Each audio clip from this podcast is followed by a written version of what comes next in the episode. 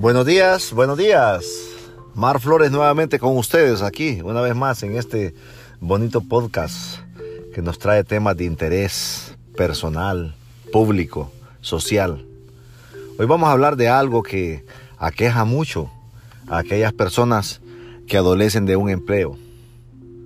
Pues como ustedes sabrán, eh, el índice de desempleo en cada país se mantiene manejado de una manera política. El político dice que no hay desempleo, el pueblo lo comprueba que sí hay. Y cada día los servicios sociales son más altos, son más grandes por la misma razón. No hay empleo, es la realidad. Lo que hay solamente son trabajitos que sirven para ir pasando el día a día. Pero trabajos realmente que le van a resolver la vida a la persona son muy exclusivos.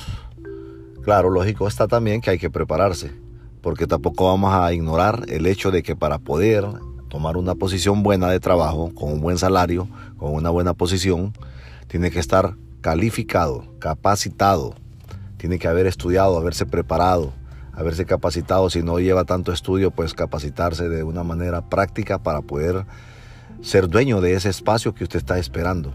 Hay muchos trabajos que requieren habilidades más que conocimientos pero igual se necesita haber acumulado cierta capacitación que le va a permitir a usted ser competitivo en su puesto y que no quede bajo riesgo de que lo va a perder en cualquier momento con una persona más capacitada.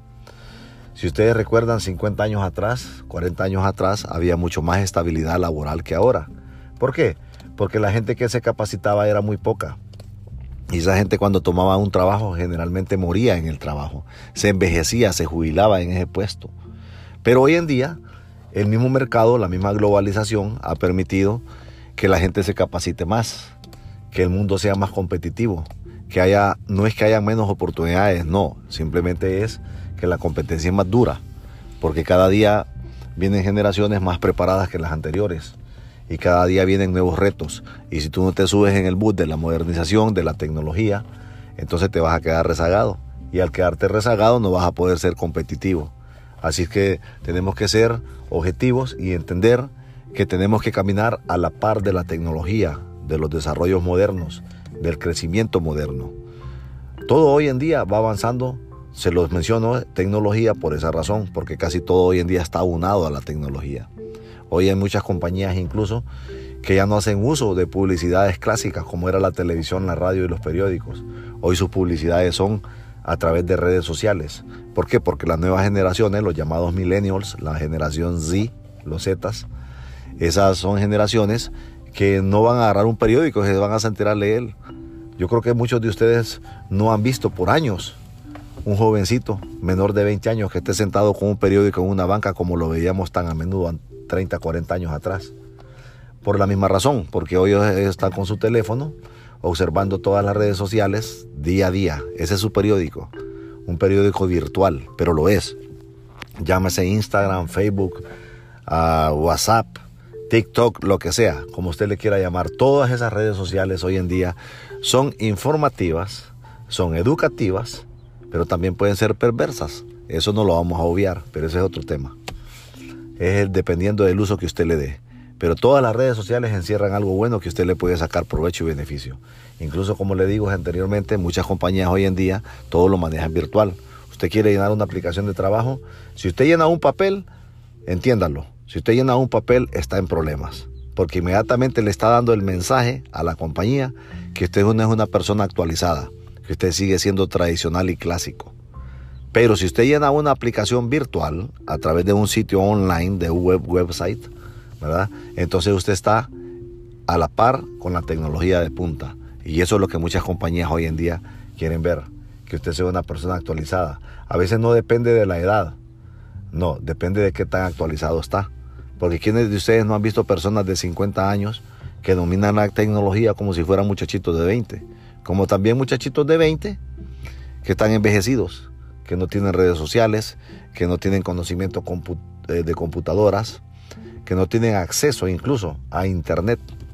¿Por qué? Porque viven tal vez en áreas remotas, aunque sean muy inteligentes, o porque no tienen acceso por X motivo. Hay restricciones de familia, eh, una muy mala economía, tantas cosas. Pero ninguna de ellas es excusa para no crecer. Porque yo en algún momento, yo hice eso.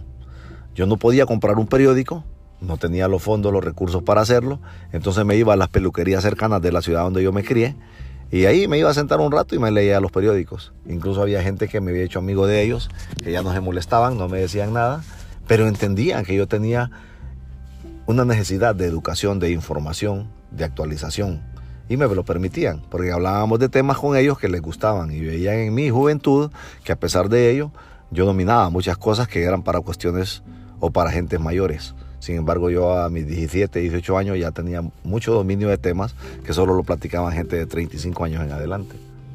Sea de política, de comercio, ah, de sociedad, de lo que fuera. Pero es importante que uno se capacite en todo ámbito.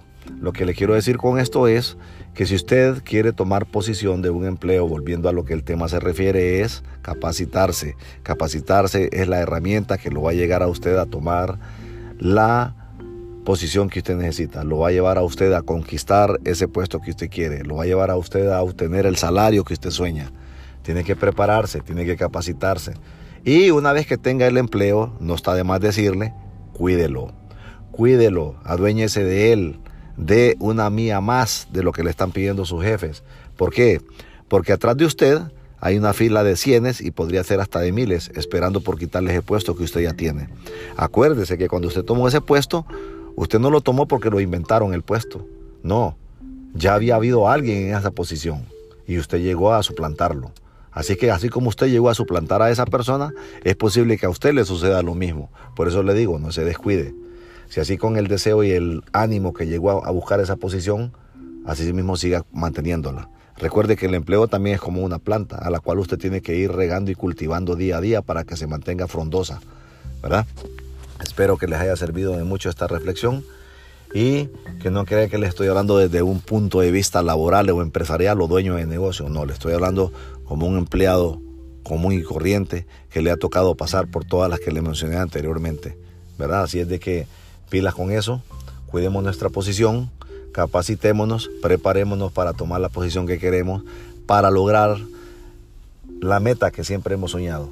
¿verdad? Crecer dentro de una compañía no depende de los jefes, no depende de la compañía, depende de nuestra ambición, depende de nosotros mismos, depende de el ímpetu que le pongamos al desarrollo de nuestro trabajo, ¿verdad? Depende con qué ojos nos están viendo los dueños de la compañía, los jefes, los supervisores, las personas inmediatas en posiciones de mando. Si nosotros estamos dando un plus, tómalo en cuenta y crea lo que sí va a lograr su objetivo. Que tengan una buena mañana, cuídense, que estén muy bien y pronto nos escuchamos nuevamente.